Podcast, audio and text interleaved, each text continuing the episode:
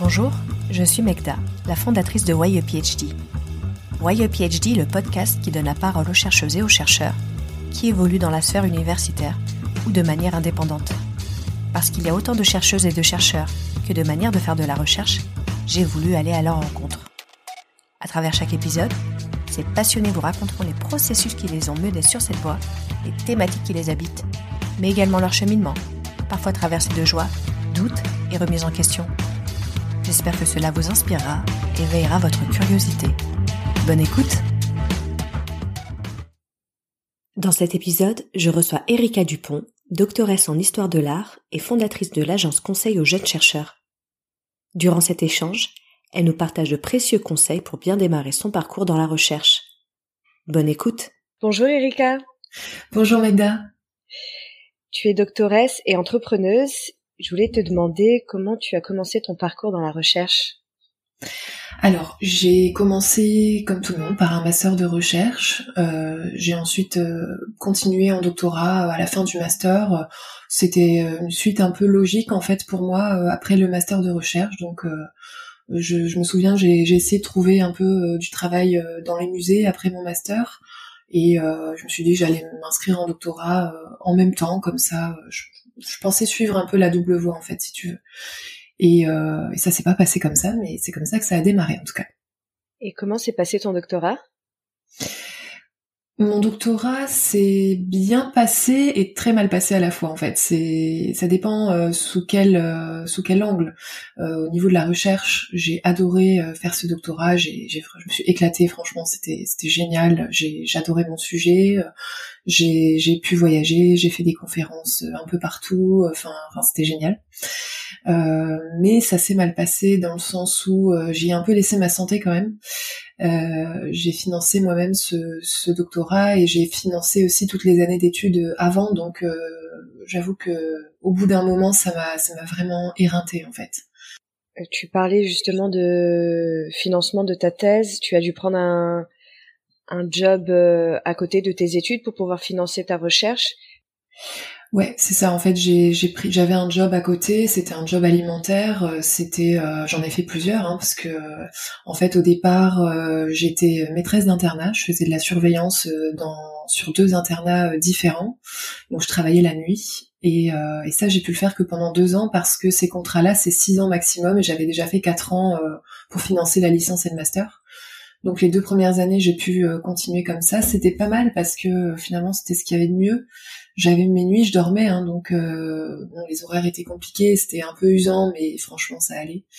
Et après ça, ça, c'est là que ça a été compliqué. Après j'ai, j'ai fait, euh, j'ai fait plein de trucs. Bon, j'ai, enseigné à l'université, mais euh, c'est très mal, c'est très mal rémunéré dans le sens où souvent les vacations t'es payé avec des mois et des mois de retard. C'est pas des, c'est pas des, des, des salaires mensuels en fait. Et euh, donc je faisais euh, des trucs euh, à droite à gauche, je donnais des cours particuliers, je faisais des gardes d'enfants, enfin j'ai fait plein de trucs pour bah pour vivre en fait, pour payer mon loyer. Et ensuite j'ai eu un financement, mais c'était seulement à la fin. Donc pendant la dernière année de thèse, là j'ai eu un très gros financement de l'université de Yale aux États-Unis pour un séjour de recherche à Londres. Donc là ça s'est amélioré, mais mais c'est un peu là que j'ai craqué finalement. Comment tu t'es organisé au quotidien pour pouvoir avancer sur l'écriture de, ta thèse et à côté euh, bah, manger tout simplement? Ouais. Ben franchement c'était un gros challenge ouais l'organisation euh, c'était euh, ça dépend en fait. Ça dépendait tu vois au début j'étais sur un job de nuit donc j'avais une organisation précise la journée. Les horaires étaient fixes au niveau du boulot donc ça c'était bien après, euh, bah, ça dépendait euh, du job que je faisais, euh, de quand on m'appelait, quand est-ce que j'avais des missions. donc ça, c'était c'était plus compliqué. Mais voilà, j'ai toujours réussi à m'organiser. Je sais pas, je suis quelqu'un qui arrive à, à s'adapter en fait assez vite. Donc, ben, je m'organisais un peu au jour le jour, à la semaine, et j'avançais en ayant des objectifs bien précis en tête. Euh, J'avançais aussi au rythme des, des opportunités pour publier, des, des, opportunités pour communiquer, donc ça me faisait à la fois avancer et en même temps ça me ralentissait sur d'autres points. Mais voilà, l'organisation ça a été euh, ça a été un gros challenge à cause des jobs. Après toute la rédaction, quasiment je l'ai faite en étant financée, donc j'avais presque plus que ça à faire. Et ça a été d'ailleurs d'autres problématiques parce que quand on a tout son temps d'un seul coup, c'est c'est bizarre. Mais, mais voilà, je, je, je, saurais pas te dire exactement comment je m'organisais parce que ça dépendait des moments en fait. C'était très euh, très aléatoire entre guillemets, euh, très ça, ça, ça, a beaucoup changé en fait. Tu as lancé l'agence conseil aux jeunes chercheurs. Euh, Qu'est-ce qui t'a poussé à lancer ton entreprise? Alors beaucoup de choses. Euh, la première, c'est que après ma thèse, je me suis fait embaucher en CDI, hein, donc euh, j'étais même embauchée euh, six mois avant de soutenir ma thèse, donc j'étais partie euh, dans le privé. Je travaillais pour une école de formation à distance, donc ça, ça m'a mis un peu l'idée, si tu veux. Je travaillais en CDI dans cette école de formation à distance. Je me suis dit tiens, c'est c'est intéressant, mais mais sans avoir vraiment l'idée de moi-même proposer des formations, parce que j'avais plus forcément envie de, de rester sur l'histoire de l'art, qui était ma, ma, spécialité en recherche. Donc euh, ça a mis du temps. Euh, j'ai travaillé pendant presque deux ans dans cette dans cette école. Euh, j'aimais pas du tout le côté euh, horaire. En fait, j'avais des gros problèmes avec les horaires. Moi, j'aimais j'aimais ma liberté. J'avais perdu cette liberté que j'avais en thèse, en fait, d'être flexible et tout. Donc ça, ça a été un gros point pour moi de me dire, faudrait faudrait que je trouve un une activité qui me permet de travailler plus à mon rythme. C'est vraiment mon rythme en fait dont j'avais vraiment euh, besoin de récupérer euh, mon rythme et de le respecter. Donc euh, ça m'a amené à me donner l'idée de me mettre à mon compte, donc ça a été un jalon supplémentaire.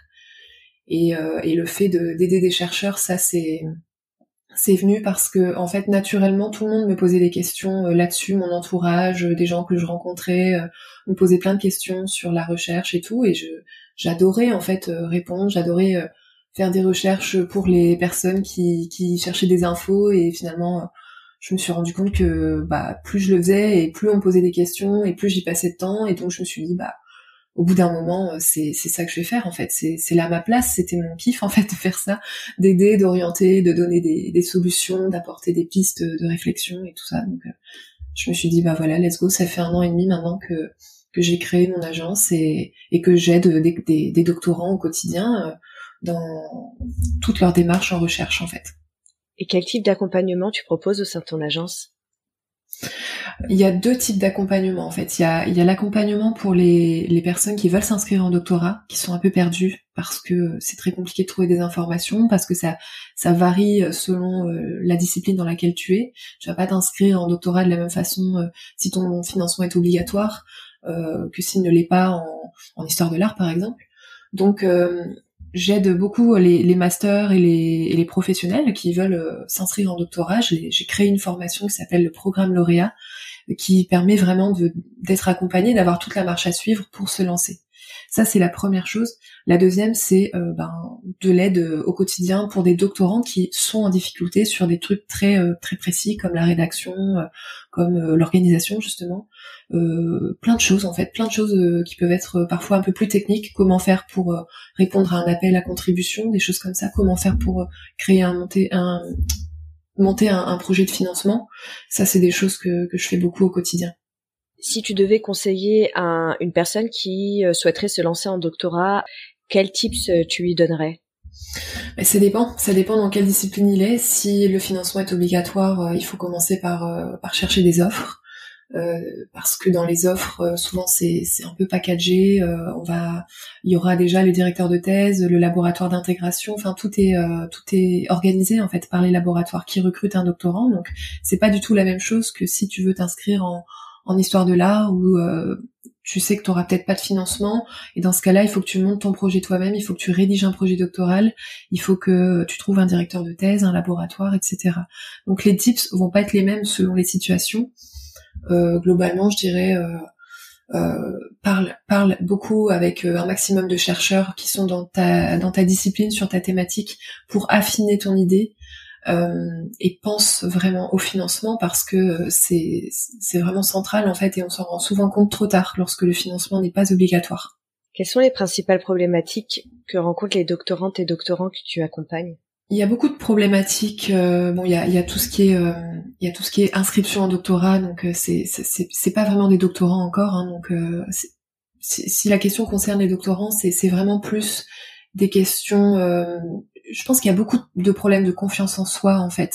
Mais aucun doctorant prend rendez-vous pour un problème de confiance en soi. C'est toujours un blocage sur la rédaction, par exemple. ça peut être des problèmes d'organisation. beaucoup de doctorants luttent en fait beaucoup avec cette organisation. Ils ont du mal à, à, à intégrer le fait que la recherche ce soit un peu au jour le jour entre guillemets, on ne sait pas toujours exactement où on va, que ce soit dans la recherche ou au niveau de notre carrière, donc c'est très dur à gérer et ça crée euh, ça crée des, conflits internes en fait, des beaucoup de, problématiques qui, vont être liées au départ à, cette organisation. Quand ils viennent vers moi, ils me disent qui, bah, qui, sont un peu en difficulté au quotidien, qui n'arrivent pas à trouver leur rythme en fait, et donc on bosse beaucoup là-dessus, mais on bosse aussi sur euh, plein de choses comme euh, euh, par exemple comment faire de la recherche, comment euh, euh, faire une conférence, comment chercher un financement, tout ce qu'on peut rencontrer en recherche et, sur lesquels on n'est pas tellement accompagné en fait par l'université. Trouver le, le, bon directeur, le bon encadrant, c'est vraiment hyper important, même si c'est pas évident. Et d'ailleurs, on va en parler sur un podcast la semaine prochaine avec avec euh, une personne de l'université de Lille. Mais euh, ouais, franchement, trouver un très bon encadrement, euh, bien se renseigner aussi, euh, encore une fois, hein, sur les financements, faire attention à pas se lancer trop à l'aveugle en fait, parce que ça, ça, c'est vraiment des problèmes qui, qui vont arriver très très vite. Effectivement, quand on veut se lancer en doctorat, généralement, on, on veut à tout prix on va tout prix s'inscrire euh, et on, se dit que le plus dur c'est de mettre un pied dedans et on a tendance à, tout accepter et euh, en fait euh, non il ne faut pas tout accepter. Il faut prendre le temps de bien choisir son son encadrement et, et si possible même si même si c'est très très compliqué d'essayer de trouver un financement pour pour se faciliter la vie dans la rédaction de, son doctorat et, pour, se préserver pour se préserver, c'est hyper important. C'est tu peux pas travailler pendant des années sur un projet sans être rémunéré. En fait, c'est ça a pas de sens et, euh, et on, on, le ferait pas pour des entreprises, tu vois. On n'irait pas, euh, enfin à part dans des missions de bénévolat, mais on, on, ça nous viendrait pas à l'idée de travailler pendant des années pour une boîte sans qu'elle nous rémunère. Mais le problème avec le doctorat, c'est que on se perçoit encore comme des étudiants à la sortie du master. On pense que ça va être un peu pareil que le master de recherche. Et comme tu dis, on on veut à tout prix s'inscrire en fait. C'est compliqué. On se dit on, réglera les problèmes après, mais non parce que après c'est trop tard, parce qu'on est enfermé sur un sujet, euh, parce que euh, pour trouver un financement c'est compliqué quand on a un sujet trop précis, qui a été mal cadré, qui a été mal euh, paramétré avec le directeur. Et, et voilà, c'est exactement ce que tu viens de dire quoi. C'est les problèmes, on peut pas les régler après en fait, pas tous. Et c'est ce qui mène beaucoup de doctorants à, à abandonner. Quels sont tes prochains projets? Mes prochains projets, euh, bah, écoute, euh, c'est déjà de, développer mon agence, continuer à développer mon agence. C'est, une agence qui, existe depuis un an et demi, donc euh, je, tâtonne, hein, je, fais des, tentatives pour ci ou ça. Donc c'est vraiment mon agence qui, qui me prend tout mon temps au quotidien. Et par contre, j'ai un, projet avec un, un associé.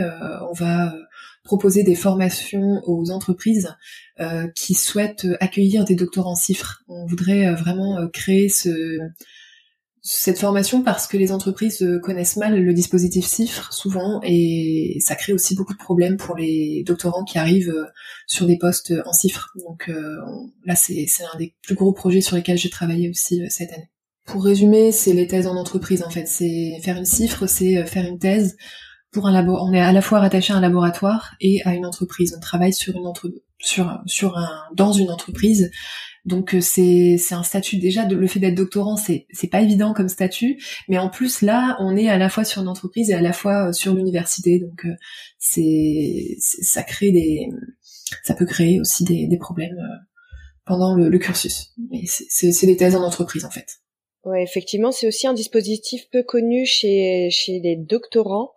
Euh, J'avais interviewé Marianne Le Ganner, qui est euh, la cofondatrice du podcast Thésard, qui est un contrat cifre. Et effectivement, il y a vraiment la possibilité de se faire financer euh, via une entreprise euh, privée. C'est ça, c'est une convention de recherche euh, qui, qui qui qui qui est presque assimilable à un contrat de travail avec une entreprise et un laboratoire. Donc ouais. c'est vrai que c'est mal connu surtout en sciences humaines et sociales où on, pense que c'est pas notre place, que les entreprises quand on est en, histoire de l'art ou en philo euh, voilà, mais en fait, euh, en fait, c'est faux. Il y a, y a, des entreprises, il y a, y a des, des collectivités, il y a des associations, et les chiffres sont euh, sont, sont des conventions qui permettent d'aller sur sur tout type de d'institutions en fait. Comme tu le sais, euh, PhD, c'est le podcast qui donne la parole aux chercheuses et aux chercheurs.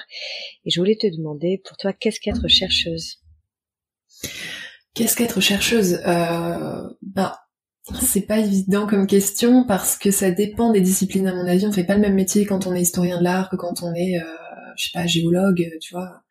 On fait pas le même métier. Par contre, je pense que ce qui nous, ce qui nous réunit, c'est, c'est la, notion d'innovation. Je pense que pour moi, faire de la recherche, c'est innover, c'est chercher à innover, c'est chercher à raconter une autre histoire, c'est chercher à faire évoluer. Euh, des, des sujets, euh, enfin des, des problématiques de société en fait, comme l'environnement, comme toutes les grandes euh, problématiques qu'on peut avoir en tête euh, aujourd'hui, mais pas seulement bien sûr.